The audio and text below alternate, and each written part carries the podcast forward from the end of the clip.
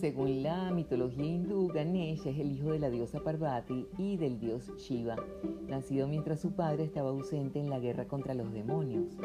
Un día Parvati encargó a Ganesh la custodia del palacio mientras ella se daba un bañito y fue justo en ese momento que Shiva regresó a casa para encontrarse con un joven que no reconocía y que no le permitía la entrada a su propio hogar.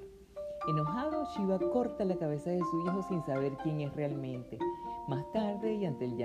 Desconsolada madre, Shiva promete a Parvati que bajaría a la tierra a reponer la cabeza de su hijo con el primer ser que encontrara. Y sí, exactamente, el primer ser que encontró fue un elefante.